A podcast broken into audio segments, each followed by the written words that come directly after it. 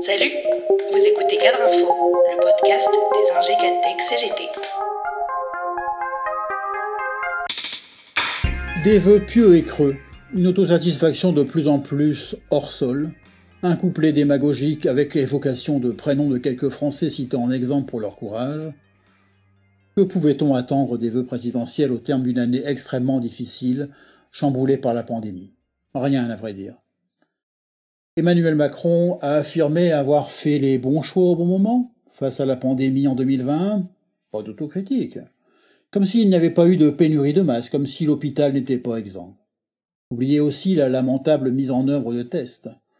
Quant à la ridicule et poussive campagne de vaccination, elle ne devrait plus être qu'un mauvais souvenir, un raté à l'allumage. Comme à son habitude, le président a asséné ses certitudes pour finalement nous expliquer qu'il ne saurait y avoir d'autre alternative que ces réformes. L'espoir est là, la relance de 2021 va nous permettre dès le printemps d'inventer une économie plus forte. Ce sera le début d'un nouveau matin français, d'une renaissance européenne, a-t-il lancé avec un lyrisme désuet. Le fossé entre d'un côté les promesses macroniennes d'un monde d'après, et de l'autre les actes est insupportable. Pas question que 2021 ressemble au monde d'avant en pire, affirme Lugict à l'aube de cette nouvelle année. Nous voulons de la cohérence, les leçons doivent être tirées, nous voulons vivre et travailler autrement. Car il est évident qu'il faut craindre que l'invocation présidentielle de lendemain qui chante prépare au contraire des lendemains blêmes. Oui, L'arrivée du vaccin permet d'espérer une issue à cette pandémie. Mais les conséquences économiques et sociales de la pandémie sont déjà là et seront encore violentes pour les mois à venir. Cette crise, qui nous alerte sur nos faiblesses industrielles, qui creuse les inégalités, qui met à mal notre modèle social, pourrait être, devrait être même, l'occasion d'une vraie rupture que syndicats, ONG, associations appellent de leur vœu depuis des mois. Parce que si nous n'infléchissons pas en profondeur notre mode de développement, des crises encore plus graves, notamment environnementales, se produiront. Or, fidèle à son dogme, Emmanuel Macron ne propose rien d'autre que de laisser nos vies à la loi du marché.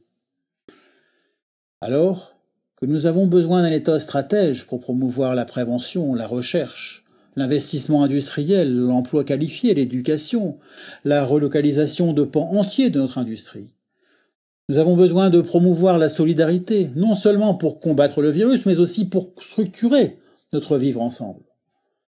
Et c'est justement l'inverse que voudrait nous imposer Emmanuel Macron avec sa réforme des retraites. Juste mise en sommeil pour cause de pandémie.